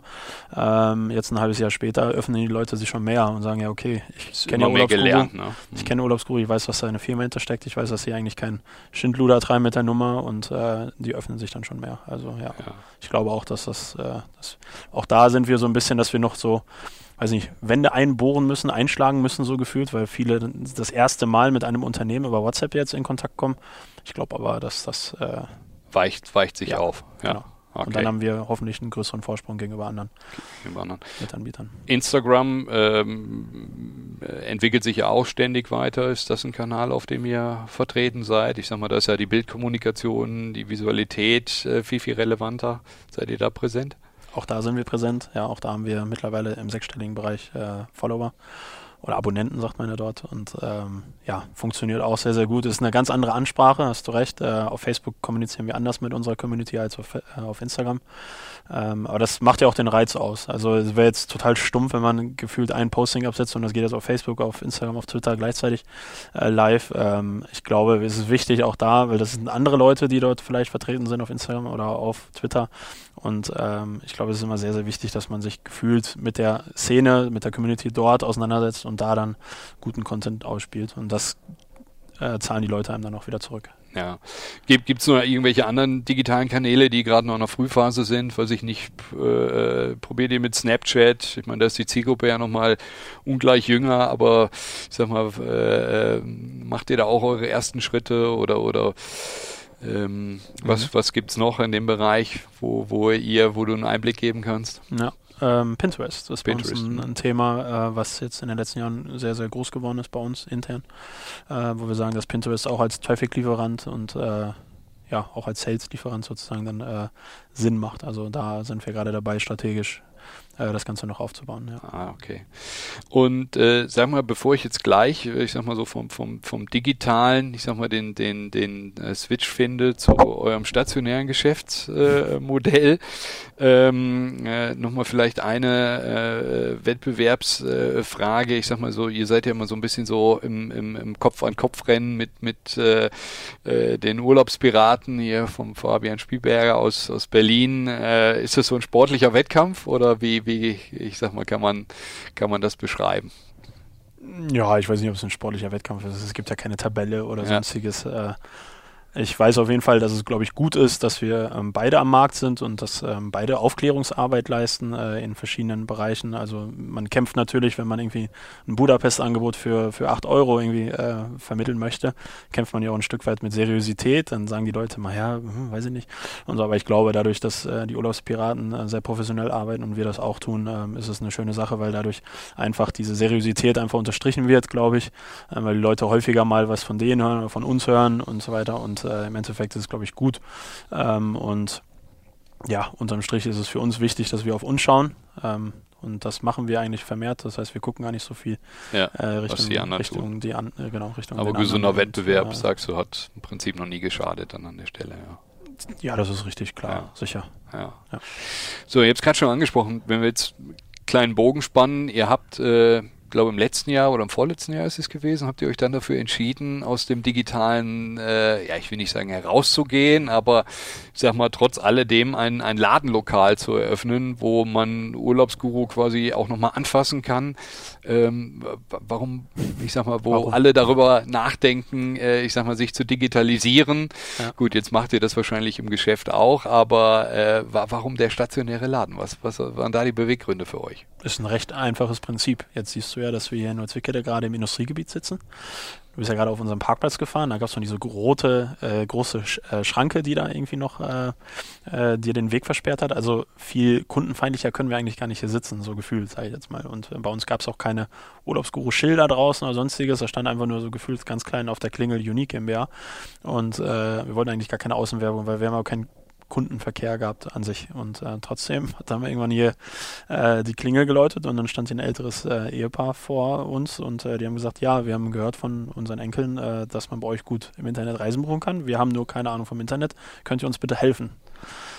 Und dann habe ich gesagt, ja, okay, klar. Und dann saßen die so gefühlt bei, bei uns am Schreibtisch. Also wir saßen wirklich am, nicht gefühlt, sondern die saßen ja wirklich äh, haptisch bei uns am Schreibtisch. Und dann haben wir gemeinsam mit denen ähm, äh, quasi diese Reise gebucht. Wir haben das dann liebevoll ähm, betreutes Buchen genannt. Okay. Hm. Und äh, haben dann gemerkt, okay, das, also wir haben ja erst natürlich da die Augen irgendwie geöffnet und gesagt, krass, äh, dass jetzt Leute hier hinkommen, das war für uns irgendwie neu. Aber ein, zwei, drei Wochen später klingelte wieder die Tür und dann gab es die nächsten Leute. Das hat sich irgendwie so herumgesprochen und dann haben wir gedacht, okay, ist ja interessant, dass es Leute gibt, die würden gerne über uns äh, ähm, äh, Umsatz generieren, aber kommen mit dem Internet nicht klar. Ja, und dann haben wir gesagt, okay, dann lass uns doch mal so eine erste ähm, Anzeige in der Zeitung schalten und das mal sagen, hey, wenn ihr wollt, könnt ihr vorbeikommen, wir helfen euch. Ja, und dann ging das los. Und dann äh, ging das wirklich los. Also das heißt, hier war dann tagtäglich Betrieb. Da haben wir dann auch gesagt, okay, jetzt brauchen wir irgendwie einen anderen Schreibtisch. Dann haben wir extra eine, eine Ecke eingerichtet, wo wir ein bisschen auf die Holzoptik geachtet haben. Und dann haben wir gesagt, okay, dann setzen wir da dann die Leute hin, wenn sie zu Besuch kommen, weil wir hatten keine Besucherecke oder sonstiges. Ging nur ging ganz dazu wie im. Wartezimmer beim, beim, beim Arzt dann bei euch. Ja, gab kein Wartezimmer. Ja. Also das heißt, die standen einfach so im Raum. Da haben wir Ja. angefangen, erstmal irgendwie Stühle und Tische hinzustellen, dass sie ein bisschen warten konnten und schöner warten konnten. Ja, und dann haben wir das nachher mit Terminvereinbarung gemacht, damit die nicht so lange warten mussten. Und dann haben wir gemerkt, dass teilweise Leute aus Köln oder sonstiges zu uns hier nach Wikipedia kommen, um die Reise offline zu buchen, anstatt online. Tatsächlich, also Ja. richtig Entfernung Tatsächlich. in Kauf genommen. Tatsächlich, ja. Mhm. Und dann äh, haben wir gedacht, ja gut, jetzt, dann haben wir das irgendwie ein halbes Jahr oder ein Jahr so durchgezogen und dann sind wir zu dem Schluss gekommen, wir Daniel, dass wir gesagt haben, okay, wenn so viele den Weg zu uns finden, obwohl wir so äh, kundenunfreundlich sitzen, theoretisch, dann gehen wir mal in die Fußgängerzone. Und dann gab es für uns keine, keine zweite Wahl, in welcher Stadt wir das machen. Da war es für uns klar, dass wir es in Unna machen, in unserer Heimat. Und äh, dementsprechend sind wir letztes Jahr im Ende April, Anfang Mai sind wir dann in Unna mit unserem Urlaubsguru-Store live gegangen, sozusagen. Okay, aber um dann, ich sag mal, die direkte Nähe zu haben und zu schauen, wie verhält sich das da vor Ort, weil ich sag jetzt mal, äh, muss natürlich schon sagen, dass wahrscheinlich irgendwie Dortmund oder Köln oder wahrscheinlich auch Berlin, äh, ich sag mal, von, von, von einer potenziellen Besucherzahl wahrscheinlich ein attraktiverer Standort gewesen wäre, ja. Ja, das mag sein, aber ähm, wir arbeiten auch ein bisschen mit Emotionen und äh, ja, weiß nicht, wie ich das sagen soll. Ich glaube, das hätte ja auch sein können, dass wir hinfallen. Also, Ja. Und dann falle ich doch lieber zu Hause hin, weil dann weiß ich, wo ich bin, wer mir aufhilft, etc., als wenn ich irgendwo auswärts bin und hinfalle. Ja. Und ähm, schön ist, dass wir nach einem Jahr sagen können, wir sind definitiv nicht hingefallen. Ja, und jetzt vielleicht nochmal einen Blick da rein. Äh, Du sagst gerade im Prinzip äh, äh, ist es betreutes Buchen. Also ähm, äh, ihr, ihr gebt dort jetzt nicht wie vielleicht eher im klassischen Reisebüro, weiß ich nicht, der, der, der Besucher äh, kommt in das Geschäft und sagt, Mensch, ich interessiere mich irgendwie für eine Fernreise, habe ein bestimmtes Land im Kopf, sondern äh, da kommen die Besucher eher und sagen, hey, ich habe das und das bei euch ge gesehen. Es ist ja schon schwer, weil Du hast ja gerade selber gesagt, wenn die Reisen im Netz stehen, dann sind sie auch relativ schnell irgendwo verkauft. Äh, also ist es mehr wirklich ein, ein, ein Anleiten, wie man, wie man den Buchungsprozess dort äh, umsetzen kann. Ja. Genau, das war das Prinzip, welches wir verfolgt haben, welches wir auch tagtäglich dort verfolgen. Aber natürlich gibt es auch Leute, die klassisch wie im Reisebüro dann reingehen und sagen, okay, ich will hier eine Woche Mallorca, ich weiß auch welches Hotel, ich weiß auch welche Flugzeiten und sonstiges, also die wir gar nicht beraten, inspirieren müssen, sondern die einfach ganz klar wissen, dass sie was machen wollen, ähm, die aber trotzdem den Weg zu uns finden. Also von daher gibt es dann schon solche und solche äh, Gäste, die wir bei uns im Store begrüßen und äh, ja, unterm Strich ist es, glaube ich, schön zu sehen, dass wir als junge Marke ähm, das Vertrauen der Bevölkerung bekommen. Jetzt in dem Fall nicht nur in Unna, aber sagen wir mal, der ganze Kreis Unna oder auch Dortmunder, äh, die bei uns zugegen sind äh, und die dann in den Store gehen. Und äh, wir bekommen das Vertrauen und äh, sind ja auch ein junges Team dort. Ja. ja es sind sehr, sehr viele, ähm, ähm, die unter 30 sind zum Beispiel oder um die 30 Jahre alt sind und trotzdem bekommen die das Vertrauen von Leuten, die äh, jenseits der 30 sind und äh, dann halt sagen, okay, alles klar, ich habe zwar jetzt gefühlt 20 Jahre äh, bei dem Reisebüro meine Reise gebucht, aber ich weiß, dass ich bei Urlaubsguru jetzt auch eine gute Bereitung bekomme und da sogar noch Geld spare. Und ja. darum geht es eigentlich im Endeffekt, weil da muss ich auch sagen, wenn ich mitbekommen habe, wie viele Leute echt viel zu viel für ihre Reisen bezahlen, dann kriege ich echt, dann wird mein Hals immer so ein bisschen rot, äh, weil ich mich dann einfach tierisch darüber ärgere, dass sie einfach dann scheinbar nicht äh, äh, vernünftig beraten wurden. Ja. Und das werdet ihr noch ausbauen jetzt in, in 2018 auch? Sind weitere Standorte geplant? Ja, wir haben natürlich auch in dem Standort, da haben wir, ja, haben wir gesagt, okay, sieht schön aus, machen wir mal. Ja. Ähm, aber dann hast du gemerkt, okay, der Drucker, dass der vielleicht da zwickt oder da brauchst du vielleicht noch einen Beratungsplatz mehr oder so. Also das heißt, diese Kinderkrankheiten, die wussten wir, die haben wir. Klar, so oft haben wir jetzt noch nicht einen Store eröffnet und äh, jetzt haben wir erstmal diese Kinderkrankheiten ausgemerzt in den letzten Monaten und Wochen und äh, wissen jetzt, dass wir 2018 noch weitere Stores eröffnen wollen und sind jetzt tatsächlich äh, in Wien äh, kurz davor, eine Immobilie abzuschließen. Ah ja, ja. spannend. Sag mal, ähm, beim Thema Mitarbeiter. Ihr seid jetzt innerhalb von, von fünf Jahren auf fast 200 Mitarbeiter gewachsen. Äh, das ist ja schon eine gewaltige Zahl. Ist es, ist es eine Herausforderung hier im Standort gewesen? Äh, sag mal, attraktive, gute Mitarbeiter mhm. hier hinzuholen, zu bekommen? Also ich habe gesehen, auch in der Vorbereitung auf das Gespräch heute, ihr habt einen ein, ein, ein Maßnahmenplan, ein, ein Onboarding-Prozess für, für, für eure Mitarbeiter. Da mm, gibt ihr ganz viel Hilfestellung an die Hand, aber ich sag mal so, der, der Prozess, bis es äh, dahin kommt, äh, der, der fängt ja weit früher an. Ähm, äh, ja, ist, ist, stellt es eine Herausforderung hier im Standort da?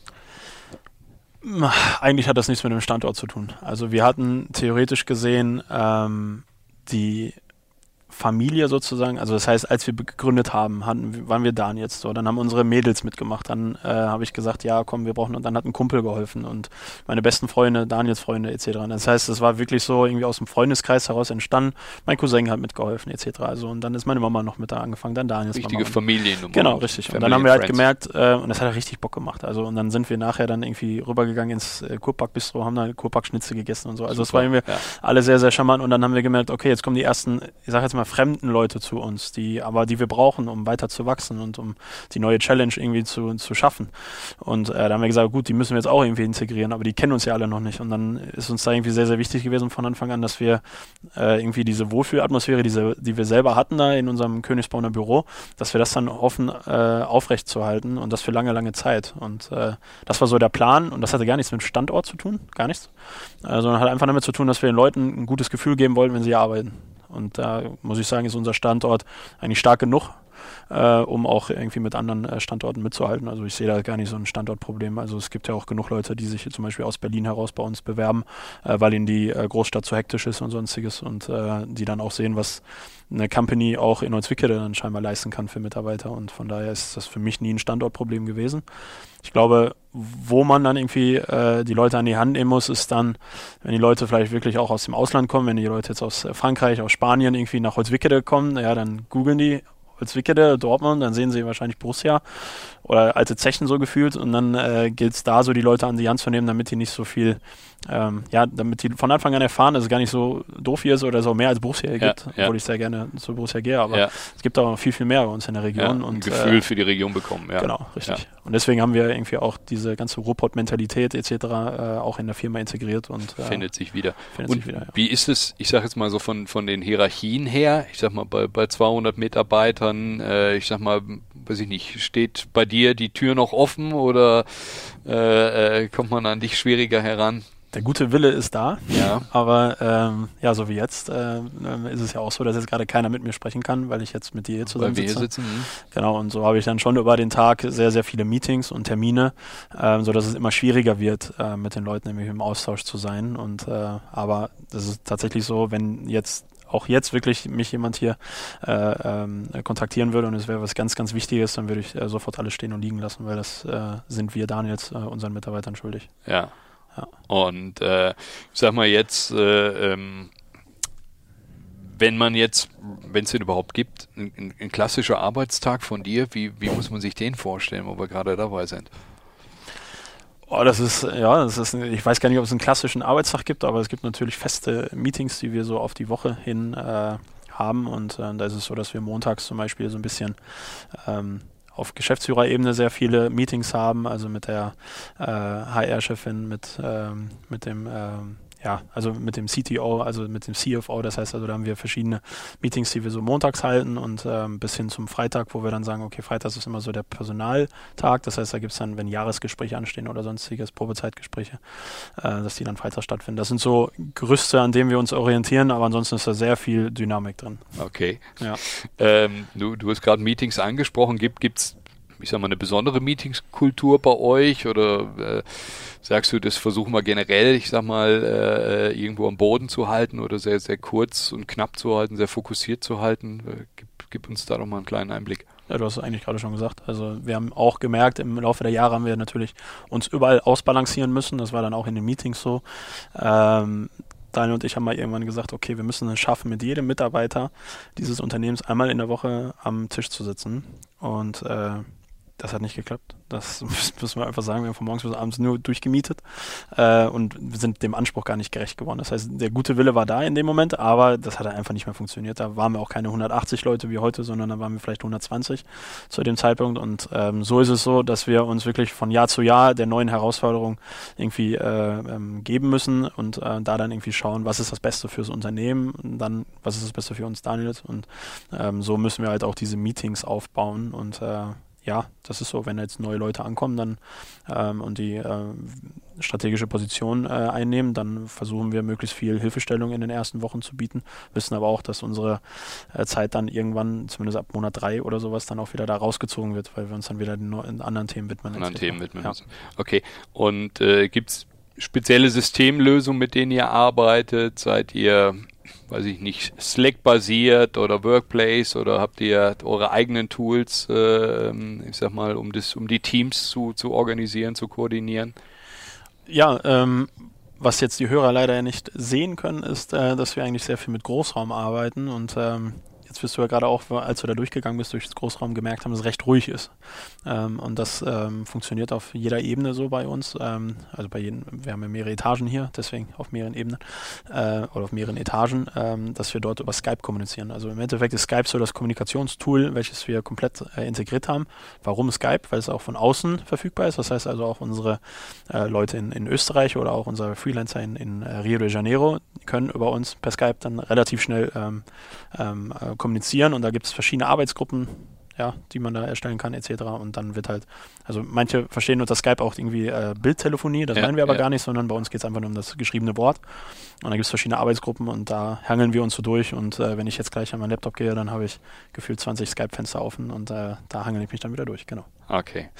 Und ähm, du hast es gerade schon ein bisschen angesprochen, äh, wo du gesagt hast, es ist gar nicht so schwer, ähm, ich sag mal, gute Mitarbeiter hier an den Standort zu bekommen.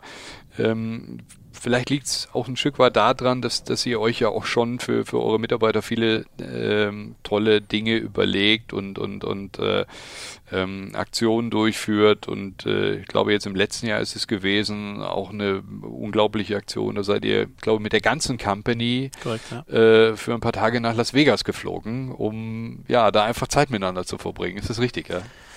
Ja, das hat ein bisschen mehr Inhalt, diese Story. Also es äh, ging darum, dass wir ähm, in einem Jahr ähm, in me mehreren Monaten immer ein gewisses Umsatzziel verpasst haben. Und Daniel und ich haben dann gesagt, ja, okay, jetzt aber im nächsten Monat schaffen wir es. Und dann haben wir wieder knapp äh, die, die Hürde da ge äh, nicht geschafft und äh, dann haben wir gesagt, okay, jetzt lass uns mal, weil wir wussten, das ist so ein gewisses, äh, so ein gewisser Meilenstein, äh, den wir da setzen können, wenn wir diese, diese Umsatzgrenze äh, schaffen und äh, dementsprechend haben wir dann äh, ja ein bisschen was Lustiges gemacht, haben hier so einen American Gladiator Stand aufgebaut. Ich weiß nicht, ob du das noch so kennst. Da steht man auf so einem kleinen Podest und dann hat man so einen Riesenknochen in der Hand so gefühlt aus äh, Schaumstoff dann meist oder Plastik.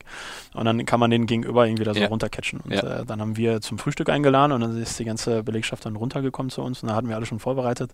Wie gesagt, Großraum, alle Schreibtische ein bisschen zur Seite geschoben, damit genug Platz war. Und dann äh, haben wir gesagt, okay, äh, es gibt jetzt amerikanisches Frühstück und dann gibt es gleich noch die Chance, äh, äh, auch bei diesem American Gladiator mal die Daniels äh, vom Podest zu schlagen, so gefühlt. Okay. Und äh, war ganz witzig. Und bei diesem Frühstück haben wir halt gesagt, Leute, wir haben jetzt ein gemeinsames Ziel. Wenn wir diese Umsatzgrenze schaffen, äh, dann werden wir alle belohnt, wir alle belohnt, ja. Und äh, dann fliegen wir für eine Woche nach Las Vegas und arbeiten von dort aus.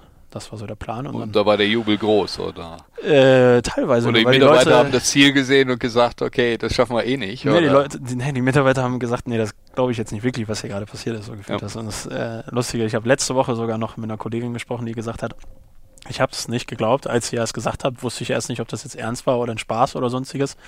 Ähm, ja gut, letztes Jahr im September haben sie dann alle gemerkt, dass es ernst war. Äh, das heißt also, wir haben relativ zeitnah danach das Ziel geschafft. ja, Und, äh, was so möglich ist. Ja. und ah ja, nein, das lag Ja. jetzt nicht daran, dass da die Schippe extra Motivation her musste, das lag da nicht dran, sondern äh, wir haben es halt auf jeden Fall als Teamleistung geschafft und wir sehen halt ja auch immer wirklich das gesamte Team, weil jeder, also es gibt nicht nur die Leute, die ja den Umsatz generieren, es gibt auch die Leute, die dafür alles möglich machen, dass die Jungs dann äh, guten Umsatz generieren können. Schon also ein von daher, Miteinander. Ne? Mhm. von daher sehen wir das große Miteinander, genau. Und äh, von daher sind wir, haben wir alle eingeladen und von den äh, 180 sind 160 dann mitgeflogen im September. Es gab da ein paar Leute, die leider Flugangst haben oder auch ähm, familiäre Verpflichtungen zu Hause Ja, hatten, ja. sodass sie nicht mitreisen durften. Ähm, ja, aber da haben wir auch versucht, dass es hier einigermaßen human äh, im Büro ist, wenn hier schon der Strohballen durchweht, sozusagen. Und äh, den Store in Unna haben wir geschlossen für die Woche. Da haben wir dann gesagt, wir sind in Vegas, haben wir ins Schaufenster gegangen und ansonsten ging es dann los für eine Woche und haben Ja. da dann äh, morgens immer, äh, oder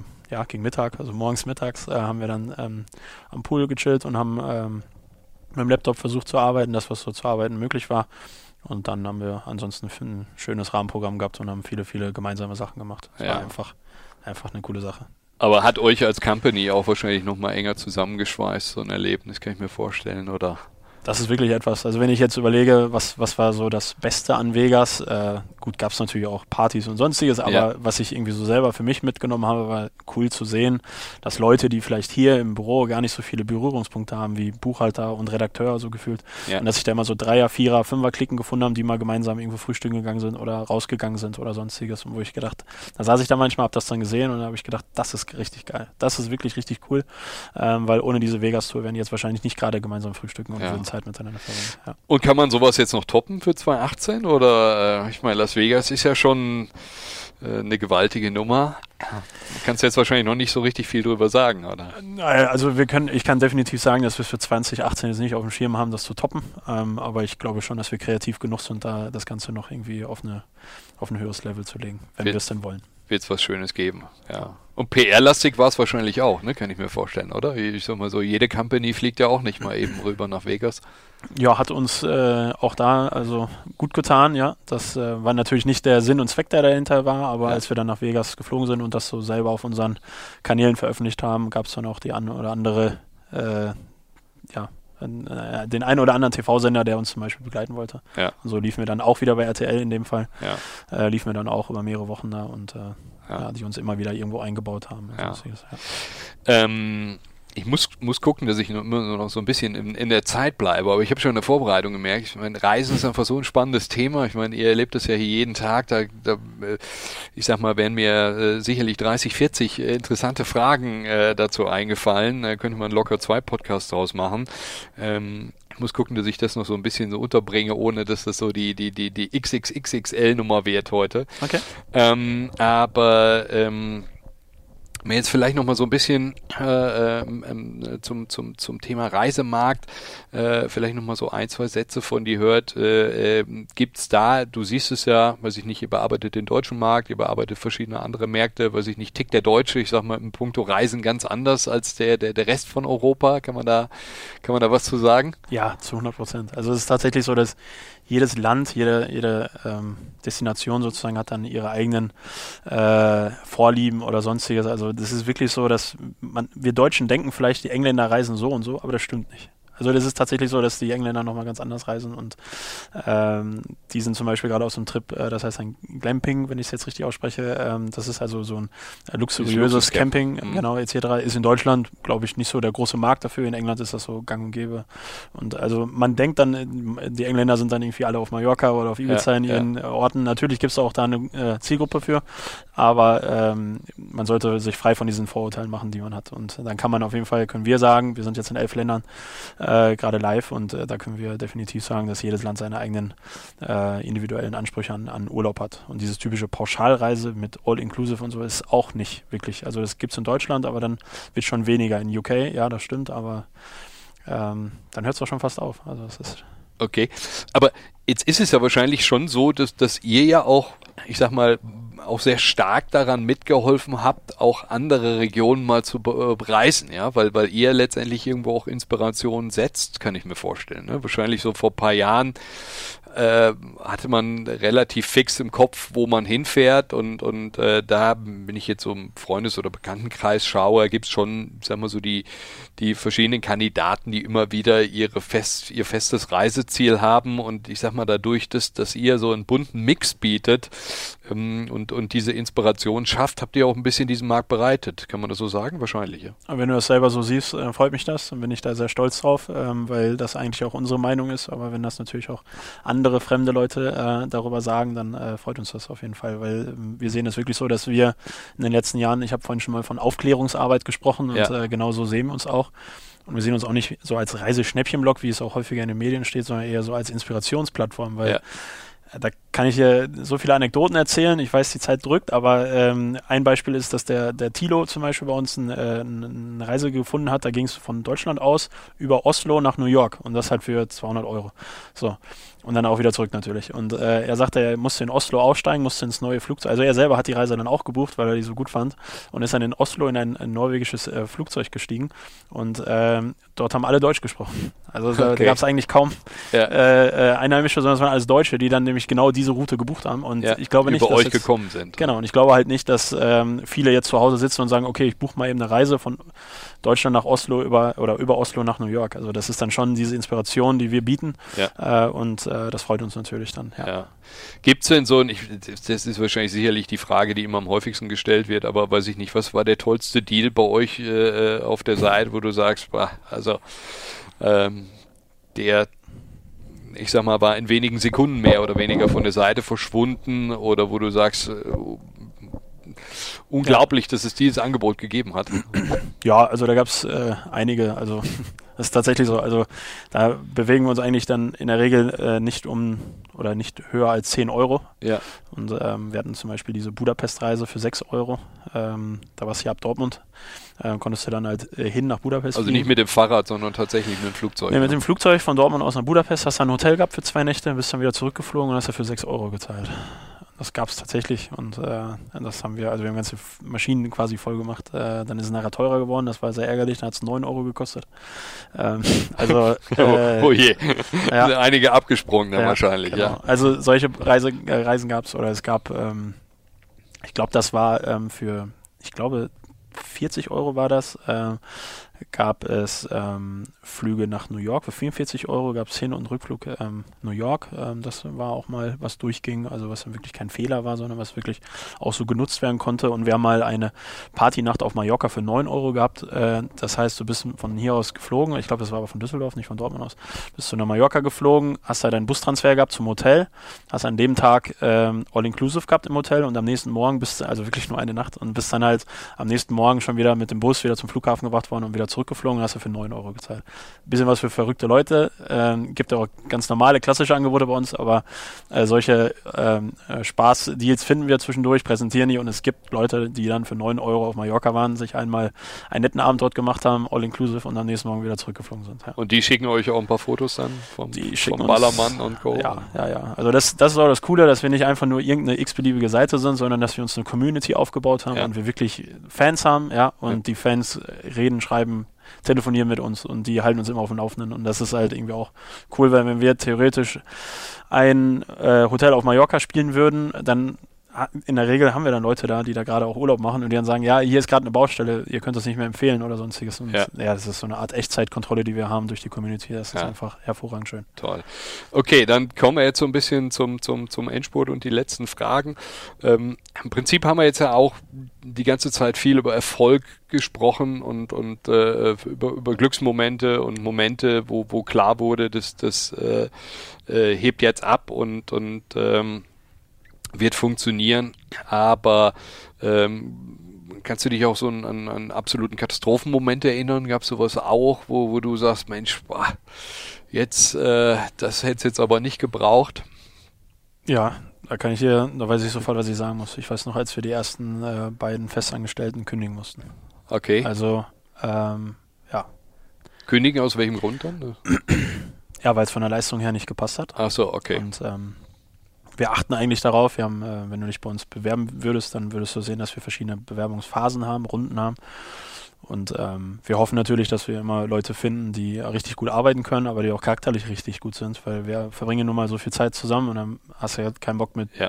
Blödmännern zusammenzuarbeiten. Ja. Und äh, als wir da noch ein relativ kleines Team waren, ähm, ja, und da aber auch schon teilweise fremde Leute dabei waren, also nicht nur Familie so gefühlt, ähm, gab es dann aber auch zwei Leute, wir verstanden uns alle super und äh, gab es zwei Leute, die dann leider einfach ja, hinter, hinter unseren Erwartungen geblieben sind und dann haben wir da unsere ersten Kündigungsgespräche gehabt und ja, ich glaube, da ist jetzt, ja, da, das hat man sich äh, ich habe halt nachts dann habe ich. Äh, Mag man sich nicht gern dran erinnern, aber. Ne, ich ja. habe vor Nervosität, ich habe einen flauen Magen bekommen, ähm, habe dann auch gebrochen etc. Also das ging mir alles und dem anderen Daniel ging das so nah. nah. Also das, da merkst du einfach, okay, so schön das auch alles ist, es wächst alles und äh, weißt du, eine Erfolgsgeschichte nach der anderen. Ja. Aber wenn du an Leuten sagen musst, dass, dass diese Story ohne die weitergeschrieben wird, dann ist das echt uncool. Und das ist äh, auch bis heute äh, das Schlimmste an unserer Arbeit. Also natürlich haben wir jetzt auch mehr als zwei Kündigungsgespräche führen dürfen, leider Gottes, und äh, das ist alles für den Arsch. Ja. Ja. ist, sorry für die Wortwahl. Ja, na, aber ist total ehrlich, es ja. ist, ist, auch sympathisch dabei. Ja. Und äh, wünscht man sich ja eigentlich nicht, sondern dass, dass es eher glatt läuft, aber das gehört leider dann halt eben auch dazu. Ähm, wenn man jetzt nochmal so ein bisschen, bisschen Bogen vielleicht zum, zum, zum Ende hin nochmal so in den, in, zum, zum privaten Daniel äh, äh, findet, ich sag mal, wie das, das Thema Work-Life-Balance, ist das etwas, was bei dir äh, zu sagen, da bin ich ausgeglichen oder äh, gibt ja auch so diese typische Antwort, dass, äh, was ja auch nachvollziehbar ist, es ist dein Baby, es ist euer Baby. Insofern fühlt sich natürlich auch die Arbeit ganz anders an, als wenn du für jemand Fremden arbeiten würdest. Aber ähm, äh, ich sag mal, gehst du joggen, fährst du Rad, äh, äh, gehst du wandern, wahrscheinlich reist du viel, kann ich mir vorstellen. Äh, wie, wie verhält sich das in dem Bereich bei dir? Also ich muss sagen, dass die letzten fünf Jahre alles andere als langweilig waren und die waren sehr intensiv und sehr kräfteraubend, das ist in der Tat wahr. Ähm, hat aber auch teilweise mit dieser Doppelbelastung zu tun gehabt oder ähm, auch die Phase, wo wir selber noch samstags und sonntags richtig äh, gearbeitet haben und die Deals geschrieben haben und sonstiges. Ähm, mittlerweile ist es so, dass auch wir Daniels eine, in der Regel zumindest, wenn jetzt nicht was Außergewöhnliches ansteht, haben wir auch nur eine Fünf-Tage-Woche und freitags kann man vielleicht dann auch schon mal gegen 15, 16, 17 Uhr abhauen. Ähm, das ist dann schon eigentlich ganz cool. Das heißt also, du hast theoretisch die Zeit, um äh, eine vernünftige Work-Life-Balance hinzubekommen. Natürlich ist es so, wenn es montags morgens losgeht, dann geht es auch los und dann zieht sich das äh, gefühlt bis Freitag durch. Das ist richtig. Ähm, ich selber mache jetzt nicht so viel Sport. Äh, das liegt aber wahrscheinlich einfach an mir selbst. Der andere Daniel schafft es. Der bereitet sich gerade ähm, auf seinen ersten Ironman vor. Also von daher äh, okay. kann das äh, nicht an der Zeit liegen. Also dann liegt es vielleicht eher äh, an meiner Motivation, da vielleicht muss ich da noch dran arbeiten. Aber unterm Strich äh, ist es so, dass wir uns heutzutage, also jetzt 2018, auf jeden Fall äh, in die Richtung bewegen, dass wir theoretisch auch äh, unser privates Leben wieder einigermaßen führen können, ohne dass hier gefühlt zumindest alles zusammenbricht. Weil das ja. war am Anfang so, dass man auch ganz wenig, ganz, man konnte nichts abgeben. Man hat immer gefühlt, ja. ah, wenn der jetzt macht, dann muss, macht muss ich selber machen, ja. Ja, muss ich lieber selber machen und so. Und jetzt ist es einfach schön zu wissen, dass man auch echt gute Leute hat, auf die man sich verlassen kann und äh, man dann auch mal einfach vom Fernsehen Fernsehen eine Stunde liegen kann oder joggen kann oder sonstiges. Okay. Genau. Und Urlaub, äh, ich sag mal, weiß ich nicht, wenn man so nah dran sitzt wie du, dann äh, ja. Ähm, also es man muss ja nicht immer mehrere Wochen wegfahren, dann, dann ja. bist du vielleicht mal für ein Wochenende unterwegs. Wie? Ich glaube, ich habe in den letzten Jahren keinen Urlaubstag gehabt, wo ich nur zu Hause saß. Also ist es tatsächlich so, dass ich, äh, wie aber auch schon damals, wo ich noch für einen Verlag gearbeitet habe, also die Urlaubstage einfach nutze und versuche viel von der Welt zu sehen. Ja. ja. Also das ja, das wird sich, glaube ich, auch bei mir in den nächsten Jahren nicht ändern. Nicht, nicht äh, ändern, was genau. nachvollziehbar ist. Und was sind da deine Reiseziele? Ich sag mal, was, was, wo bist du gerne? Ähm, ich bin super gerne auf Mallorca.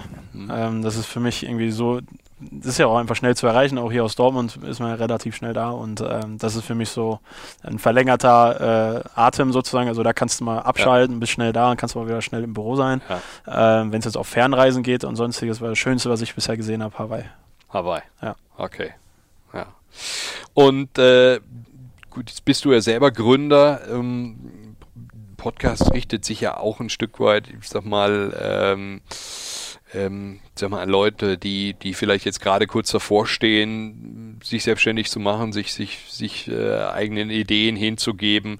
Sag mal, was ist so, sag mal so dein, deine Empfehlung an Gründer, an, sag mal, Leute, die ein mhm. eigenes Projekt starten wollen? Gibt es sowas? Ich glaube, das sind so abgedroschene Sprüche, ja. aber äh, für mich steckt da super viel Wahrheit hinter. Wir haben damals eine Idee gehabt, hätten wir die nicht einfach gemacht und umgesetzt, dann wäre es ja. wahrscheinlich nur eine Idee geblieben. Und wenn ich überlege, wie viele Ideen ich schon und auch teilweise, mit, wenn du mit Freunden am Stammtisch irgendwo sitzt oder sonstiges, dann kommst du oder mit der Familie zusammensitzt, du kommst immer auf Ideen, ja, das müsste man eigentlich machen. Ja, dann mach das doch. Also ne, und da, da habe ich mir gedacht, okay, mit Urlaubsguru lass uns einfach machen. Ja. Und es hat geklappt. Ja. ja. Und ähm, deswegen gebe ich gerne den Ratschlag, ähm, nicht so viel drüber nachdenken, sondern einfach mal ausprobieren. Und ähm, das ist ja auch so. Wir haben in den letzten Jahren so viel falsch gemacht. Das ist unglaublich, was wir alles falsch gemacht haben. Aber unterm Strich geht es immer wieder darum, jeden Fehler am besten nur einmal zu machen und dann äh, weiterzumachen, den Mut äh, zu behalten und äh, das einfach durchzuziehen, egal was links und rechts gesagt wird. Und äh, ja, wir sind ja auch damals in Anführungsstrichen so ein bisschen, ja nicht belächelt worden, aber ja, jetzt versuchen die irgendwie was mit Reisen da oder sowas. Ja, egal, was die anderen denken. Ich hab's, ja. Wir haben es durchgezogen und Gott sei Dank haben wir es durchgezogen. Deswegen denke ich, dieses Machen auf jeden Fall sehr, sehr wichtig. Und was wir auch recht früh gelernt haben, was ich auch gerne jetzt noch weitergeben würde, ist äh, nicht auf gefährliches Halbwissen setzen, sondern wirklich auf Profis. Das heißt also nicht denken, man hätte Ahnung von Steuern oder von, weiß nicht mehr, sondern dann sucht ihr einen Steuerberater, der Ahnung davon hat. Und der kostet zwar auch drei Mark, aber äh, die sind besser investiert, als wenn man denkt, man wüsste, wie es richtig läuft. Also das äh, kann man dann manchmal auch da kriegt man dann wie ein Bumerang zurück. Okay. So, und ähm, während, während des Gesprächs ist es ja schon einige Male untergekommen. Ich sag mal, du, du bist äh, äh, jemand aus dem Ruhrgebiet, du liebst die Region hier äh, nicht umsonst. Seid ihr auch nach wie vor hier am Standort? Ihr habt euer erstes Ladenlokal hier aufgemacht. Äh, du hast gerade schon ein paar Mal gesagt, wie wichtig dir die Region ist. Äh, du siehst auch wenig Nachteile, dass, dass man nicht hier in der Region genauso erfolgreich sein kann wie in, wie in anderen äh, Städten von Deutschland. Ähm, was ist denn ich sag jetzt mal, äh, hast gerade gesagt, bist auch gerne häufiger auf Mallorca, aber wenn du hier in der Region bist, was, was ist so dein, dein, dein Tipp? Gibt es einen Ort, wo du gerne hinfährst, so zum, zum äh, Abspannen? Gibt es irgendwie ein spezielles Restaurant? Gibt es einen Bartipp oder so etwas, wo du sagst, da, da muss man mal hin, das, das äh, muss man mal gesehen haben? Ja, ich glaube, meine, meine Freunde wissen sofort, welchen Restaurant-Tipp ich geben würde, weil ich, glaube ich, gefühlt mehrmals in der Woche bei äh, Best Friends in, äh, in Dortmund am Phoenixsee bin. Das ist ein äh, Sushi-Laden und die sind einfach sehr, sehr gut. Da kann ich sehr, sehr gut essen und äh, weiß ich, dass ich auch äh, kalorienarm essen kann und sehr viel essen kann. Also Top-Küche, äh, Top-Location. Äh, das ist so mein, mein Lieblingsrestaurant eigentlich. Und äh, Wenn es darum geht, mal ein bisschen noch die Ruhe zu genießen, äh, fahre ich sehr gerne nach äh, Unna äh, ja, und äh, da nach Bilmerich. Da gibt es den, den Ostenberg. Ähm, die Leute aus Unna kennst, äh, man fährt da einfach so einen Hügel hoch. Da ist dann, muss man irgendwann das Auto abstellen und dann kann man nur zu Fuß ein paar Meter gehen und dann ist man oben an so einem Windrad und da hast du halt den Blick ähm, quasi quer übers Ruhrgebiet. Der geht dann auch weit über den Dortmunder Flughafen hinaus bis nach Hamm, wo du die Zechengebäude siehst und sonstiges und das ist cool. Und da hast du Ruhe und ja, das ist ein schöner, schöner, schöner Ausblick, der da ist und äh, da kann man sich mal ein bisschen sammeln. Klasse. Ja. Schönes Schlusswort. Daniel, vielen Dank für äh, das Gespräch, für sehr, die offenen Worte. Fand ich sehr spannend. Äh, musste jetzt bestimmt noch 10, 15 Fragen hier äh, äh, ungestellt äh, äh, ähm, auf dem Blatt Papier stehen lassen. Machen wir vielleicht irgendwie im nächsten Jahr oder im übernächsten Jahr äh, nochmal und schauen, wie ihr euch bis dahin entwickelt habt. Ich wünsche euch weiterhin alles Gute. Grandioses äh, äh, Modell, was ihr auf die Beine gestellt habt. Tolle Erfolgsstory und äh, drücke euch die Daumen, dass es so erfolgreich weitergeht. Danke dir. Vielen, vielen herzlichen Dank. Der Ruhrtalk. Ruhrtalk. Menschen, Macher, Marketing.